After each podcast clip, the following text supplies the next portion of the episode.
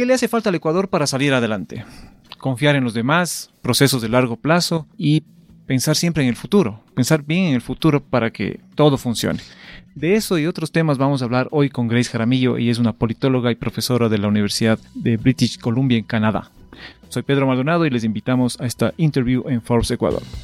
Si eres el callado de tus amigos porque no sabes de lo que están hablando, no dejes para mañana lo que puedes saber now. Empezamos. Hola con todos, estamos nuevamente en el estudio de Forbes Ecuador. El día de hoy nos acompaña Grace Jaramillo y es politóloga y profesora de la Universidad de British Columbia en Canadá. Eh, Grace eh, tiene una amplia trayectoria en el mundo académico y bueno, desde hace algunos años reside en Canadá y le hemos invitado justamente a que nos cuente en su experiencia como politóloga, como analista y viviendo fuera del país, cómo se le mira al Ecuador hoy, eh, julio del 2023, una muerte cruzada anunciada y en vigencia desde hace algunos meses, hace un par de semanas, unos meses, digamos, elecciones presidenciales a la vista, una nueva crisis, crisis a las que nos hemos ido acostumbrando, digo yo, entre comillas, los ecuatorianos, Grace. ¿Qué se, qué se dice, qué, de qué se habla de, Ecuador en Canadá y en otros países? Bueno, muchas gracias por la invitación, Pedro. Eh, a Forbes eh, siempre es bueno dialogar en el país. Eh, yo, para mí es muy personal. Es muy lindo estar siempre en Ecuador. No siempre puedo venir, pero trato de hacerlo una vez por año, al menos a, mantenerme conectada con la realidad ecuatoriana y la academia ecuatoriana y, ahora vengo por REPAL también, por la Red de Economía Política para América Latina para dar em, como la, charla inaugural en donde eh, vamos a analizar los desafíos y los problemas que tiene los retrocesos de la democracia en la región andina y en América Latina en el contexto latinoamericano. Hay retrocesos. Por supuesto, un montón. Pero, o sea, prefiero contestar, digo este contexto primero antes de contestar directamente la pregunta. Y es una pregunta más de relaciones internacionales, porque la verdad es que no se habla de Ecuador. Y quienes hablan de Ecuador son migrantes ecuatorianos que ven con preocupación el número de asaltos, el número de muertes. En la academia, eh, lo mejor a veces que puede lograr el Ecuador es tratar de insertar el tema porque uno está allá. Entonces, eh, el problema real es que Ecuador ha dejado de ser importante no solo en el escenario internacional, en general, sino también en el contexto latinoamericano. ¿Y por qué dejó de ser? Bueno, nunca ha sido tampoco, pero excepto con grandes temas como negativos, en realidad, la guerra con, el Perú, el proceso de paz, la caída de Bucaram, em, la caída de Maguad, es decir, cuando caen presidentes somos noticia. El problema de hoy en día es que no solo somos noticia porque caen presidentes o hay una muerte cruzada, sino además por, por el ascenso de violencia generalizada, o al menos eso, o sea, lo que trasciende es eso, y por eh, las alertas que las embajadas de Canadá, de Estados Unidos y de la Unión Europea han dado a, sus conciudadanos de que no visiten el Ecuador en absoluto. Cuando se escuchan estas, claro, exactamente, cuando se escuchan estos anuncios de las embajadas, eh, acá nos asustamos y decimos, bueno, van a dejar de venir turistas, habrá turistas que decidan pasarse el Ecuador, digamos, saltarse el país. Y esa, esa imagen, ¿qué, ¿cómo queda esa imagen, digamos, cómo queda el rostro del Ecuador ante el mundo cuando llegan estas, estas alertas? Son alertas muy negativas que nos afectan muchísimo porque otros países con similares índices, estamos, de, de lo que vi, eh, em, recibimos un análisis de seguridad ayer, 24 eh, muertes violentas por 10.000 habitantes y eso es un promedio muy bajo, o sea, la mitad de lo que en muchas ciudades de Brasil eh, sucede, la mitad de lo que pasa en México o El Salvador o, u Honduras y sin embargo eh, tenemos esa reacción de, de las embajadas y consulados. Hay dos cosas, dos respuestas frente a eso. Eh, eh, la primera es un poco sistémica, un poco estructural, de que los otros países nos ven así y ellos son muy sofisticados. Eh, en general, antes era así, vaya al Ecuador con cuidado, hay Hay, eh, casos de, de robos pequeños en la calle, tipo billetera, celular y cámara fotográfica. O no vaya, por ejemplo, vaya a Galápagos, pero no vaya a Guayaquil problema del último año más o menos es que estas embajadas están diciendo no vaya al Ecuador, punto. O sea, alerta roja. a ningún, lado. La, otra eh, cosa es la respuesta, es decir, no hay política exterior, o sea, no sabemos, nadie, eh, eh, tanto no hay política exterior y tanto nadie se preocupa de eso, que hemos llegado al punto de que ningún candidato presidencial habla casi de política exterior. Pero ninguno, no, o sea, están enfocados en la eh, seguridad interna, en, me, en, la economía. también de eso. Pero e, esa es la realidad. Entonces, sin una gestión exterior que además acompañe todo lo que estamos viviendo y diga, bueno, no es tanto así, o sea, hemos mm, tomado esas medidas o vamos a tomar tales medidas para los turistas, no va a pasar nada y vamos a seguir años si es que esto no cambia. Estas alertas también llegan para otros países de la región, no sé, de otros continentes. Hay alertas para todos los países, pero como digo, son muy sofisticadas de alerta amarilla, vayan, o sea, sí es lo normal, pero solo cuídese. Alerta naranja, digamos, estoy simplificando porque todos tienen sistemas de alerta con, con, nombres distintos. Alerta naranja, sí, vaya a ciertas ciudades, pero cuídese de los barrios marginales o qué sé yo. Cuando es roja es que no vaya. Y ese es el problema, un problema serísimo si es que necesitaríamos algo más de problemas en el Ecuador de que no lleguen turistas, ni siquiera mochileros. Y eso es un grave problema. Ecuador es un país pequeño, al final, de los más pequeños de, América Latina. Eh, y siempre hemos estado, alguna vez yo escuchaba como somos una especie de corcho que no se, no se hunde, pero tampoco, o sea, está ahí sobreviviendo eh, ¿Qué pasa ahí? O sea, es el tema de la política exterior, el tema de la seguridad. Somos tan difíciles de gobernar. Mm, sí creo que somos difíciles de gobernar. Uno de mis grandes amigos que ya murió, Diego Cordobés, decía eso, somos dificilísimos de gobernar. Pero yo creo que en parte Mm, no, no hacemos nuestro esfuerzo todos. el, ciudadano. El ciudadano común está tan metido en culpar a los demás siempre. Y siempre culpamos a los demás.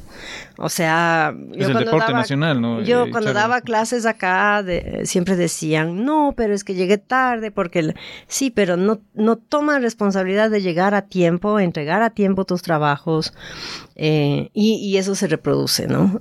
Y entonces no avanzamos en ninguna parte y no somos tampoco generosos, por eso la, eh, el sistema político solo es un reflejo de la sociedad y a su vez lo que pasa en la política exterior también es un reflejo de lo que tenemos. Nunca puede haber una buena política exterior si no hay una buena política interior en el país. Me llama mucho la atención, me, me da un poco de tristeza, digamos, esto de saber confirmar, digamos, que somos tan difíciles de gobernar en los barrios, en los, en los, edificios, en los conjuntos, ponerse de acuerdo entre los 10 o 20 propietarios de una casa, de un unos departamentos, ya es complicado. Siempre digo eso, yo les digo a mis hijos, imagínense lo que es administrar una ciudad, un país. Es muy, muy difícil eso, eh, ¿de qué depende? de un elemento que se llama confianza. Nuestros niveles de confianza son de los más bajos de América Latina y ya América Latina tiene un muy bajo nivel de confianza en los demás. Es decir, o sea, la ciencia política, la sociología ha, hecho estudios de eso y es dramático. No confiamos ni en el vecino. Eso es un mal de América Latina. Es un mal muy propio de América. No confiamos en nadie, no confiamos en el vecino, no hay confianza ni siquiera en nuestros parientes de que no nos van a robar tales y tales cosas y que nos van a estafar. Y entonces esa falta de confianza genera Imagínense si eso pasa a nivel comunitario, a nivel eh, familiar incluso. ¿Cómo pasará en las instituciones? Y las instituciones o, los países donde no hay confianza no son muy gobernables, pues porque para generar eh, un Estado que, que funcione necesitas confianza, necesitas crear instituciones donde realmente la gente empiece a confiar el uno en el otro, empiecen a trabajar juntos creyendo que tienen un proyecto común con este nivel tan alto de desconfianza que, usted nos describe, Grace, ¿a dónde va el Ecuador? Digamos, ¿cuál es la perspectiva que usted tiene de Ecuador en el 2030, en el 2050, pensando en el largo plazo? ¿Seguiremos dando tumbo, de tumbo en tumbo? ¿Iremos, damos pasos firmes? ¿Qué pasará? Imagínese si tuviera una bola de cristal. seríamos, Estaríamos. No, pero em, es que la contestación a su pregunta tiene relación con lo que estaba diciendo anteriormente, es decir, generar confianza no es una cosa etérea o de, una, de hacer talleres o de generar ciudadanía, es empezar a cambiar aquí y ahora más o menos. Es decir, eh, empezar a tratar de hablar con ese que no confiamos o que piensa diferente o que eh, no confía en tal o cual partido, pero hay que trabajar con estos eh, para generar un bien común. Y entonces tal vez Em, regresando a su reflexión de que, de que no hemos tocado fondo, es que no tenemos norte tampoco. Para salir hay que tener norte. Cuando uno piense individualmente en la vida personal de, las, de los seres humanos, uno tiene un sueño. Su hijo va a decir, bueno, yo quiero ser ingeniero, pero sabe para qué, que para ser ingeniero tiene que estudiar mucho matemáticas. Pero usted no puede llegar a ser ingeniero sin estudiar matemáticas y, sin terminar la secundaria y sin pasar el pregrado y sin licenciarse o profesionalizarse. Son procesos. Son procesos de largo aliento, pero si no empieza por inscribirse en la secundaria no va a pasar nada. ¿Y con los políticos qué hacemos, Grace? Porque digamos, yo siempre me hago la pregunta cada vez que tenemos elecciones, ¿por qué alguien se lanza de candidato a presidente puntualmente? Sabiendo todos los problemas que tiene el país, ¿Cuál es el objetivo de esta persona? O sea, pensándolo bien y pensándolo mal. ¿Para qué quiero ser yo presidente de la República si sé que tenemos déficit fiscal, inseguridad, eh, cero política exterior? Eh, ¿Por qué alguien aspiraría a un cargo público? Bueno, el, deseo de poder es intrínseco al ser humano, ¿no? Em, es innato, pero sí hay seres que buscan el poder mucho más que otros. Y o sea, ese es la, el incentivo individual. O sea, sí hay individuos que buscan el poder por sobre todas las cosas. Otros que lo conjugan con sí, quiero el poder, pero también servir. Pero, yo son creo más los primeros. No, no, pero, o sea, lo uno lleva a lo otro, pero también hay, hay muchos que buscan intereses económicos de por medio porque en una sociedad tan desigual como la nuestra, donde no hay movilidad social, donde hay muy pocas posibilidades laborales, o sea, se ve a la política como la forma más rápida y eficiente y efectista de ascenso social, económico. ¿Por qué? Porque no hay, no hay Estado. Yo creo que o sea, justamente para la audiencia de Forbes, eh, una reflexión que puede servir eh, mucho más y ojalá es la única que quisiera dejar en, este encuentro, es que incluso para generar desarrollo económico y riqueza, y, y, para crecer económicamente necesitamos todos, empresarios, sociedad civil, un buen Estado un Estado, no digo grande, poderoso, sino un Estado súper eficiente, que pueda manejar territorio, que controle su territorio para empezar. Entonces, es como una cadena de más, o sea, de menos a más. Si no controlamos el país en términos de seguridad, o sea, no podemos pasar lo siguiente. Y muchos de los problemas económicos es que como no controlamos el país bien, la gente la más desde la más humilde a, a los empresarios no pueden transitar libremente sin esperar vacunas o que le roben. Y entonces todo eso es una pérdida económica millonaria que termina en, en, un escenario como el actual, inercia, eh, comercios cerrados, la mitad de Quito de lo que me fijé cerrada. Eh, y, etcétera. Después ya viene lo de tengamos políticas sociales, pero estables, de largo aliento. Entonces el mensaje es que necesitamos pensar en tener instituciones sólidas de Estado, en restablecer un Estado que está destrozado. Tomando sus palabras hace unos minutos, procesos. El Estado también requiere procesos. Sin embargo, los procesos acá duran con suerte los cuatro años de un, gobierno, o sea, el, poder ejecutivo o gobiernos seccionales. ¿Cómo desarrollar esos procesos para alcanzar esto que usted acaba de mencionar, que suena a utopía, pero que. Es que no es utopía. O sea, sí, Costa Rica, países similares del tamaño del Ecuador en, América Latina. Eh, Uruguay, Costa Rica, lo lograron, ¿por qué no podemos lograrlo nosotros? O sea, no es una utopía, Pedro, es que ese es el error, pensar que es una utopía. Y em, hay que ser muy simples. Voy a usar, voy a copiar y le doy el crédito. Andrés Mejía acaba de conversar algo sobre, el, es mi colega con el que vamos a presentar en, en, en Repal. Y él, él, es el subdecano de la Escuela de, también de Políticas Públicas y Relaciones Internacionales de Notre Dame. Y él hace un símil muy simple para, para que toda la audiencia entienda. Eh, si usted tiene un carro, o sea, eh, tiene que mantenerlo. Tiene, eh, puede tener el modelo de lujo, puede, puede tener todas las llantas perfectas, las carreteras, el, el motor, uh -huh. generalmente es la economía y la defensa, la seguridad interna. Y lo que tiene que cambiar, o sea, lo que cambia, ese es el estado. O sea, ese carro bien mantenido, con todas las piezas en su lugar, Ya, con- clarísimo. bien eh, aceitado, que funcione bien. Pero el gobierno es solamente, o quien gobierna, o los políticos, como usted lo llama, es el conductor.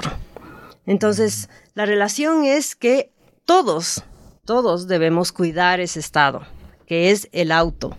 Para seguir No importa, exacto, no importa quién es el conductor al final. Hay conductores malos y conductores buenos. Alguno le chocará un poquito, pero lo que hay que tratar es que el, el estado, es decir, el auto completo se mantenga y que no le roben el cerebro. Ya. Y, y- y que- Que ¿cuál no nos pinchen la llanta. Uno no, mismo. pero, pero a eso voy. ¿Cuál es el cerebro, o si usted quiere, la- el motor central de ese auto? La gente que está ahí. Y no puede haber un estado que funcione si, a- o sea, ese chofer a cada momento cambia o pretende cambiar todas las piezas.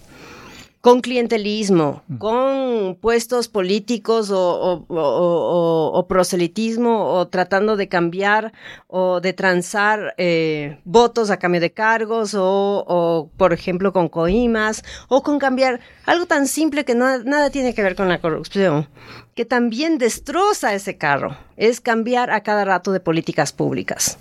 A cada rato una nueva política de desnutrición infantil, mientras el índice de niños Sigue disparándose, ¿no? desnutridos eh, se dispara o sigue igual por décadas y décadas y, y no puede creer que no puedes mm, no- un gobierno no pueda respetar ese equipo técnico que además a, a veces ha sido pagado por Naciones Unidas y el Banco Mundial y todos los multilaterales para para combatir la desnutrición infantil. Eso Imagínese, si un candidato, si todos los candidatos dijeran no, vamos a defender como el que más ese, ese programa de desnutrición infantil, no importa si gobierna Correa, Lenín Moreno, como quiera ¿Quién que se fuera? llame el gobierno. Entonces hay que defender, ese es el Estado, somos todos. Y el momento que no damos paso al peatón, el momento que violamos reglas de tránsito, el momento que, que nos importa y, y pasamos nomás la calle eh, em, sin, o sea, como, como transeúntes o eh, en cualquier sitio, estamos violando esas reglas de convivencia pacífica y decimos, ¿qué importa? Total, todo, todo el mundo, Todo el lo, mundo hace. lo hace y yo también lo voy a hacer. Yo también, pues, ¿por qué no? ¿Por qué no? Perfecto. Grace, muchísimas gracias. En conclusión, diríamos que se necesitan procesos, pensar en el largo plazo y sobre todo esto que me quedó mucho, eh, el tema de generar confianza, ¿eh? confiar en, en- nuestros compañeros de trabajo, en nuestros vecinos, en nuestras familias. Para construir in- instituciones y defender este país. Perfecto, Grace. Muchísimas gracias por su visita al estudio de Forbes Ecuador. Gracias también a ti, Pedro. Ahora ya sabes de lo que todos están hablando. Esto fue Forbes Now, en el podcast de Forbes Ecuador.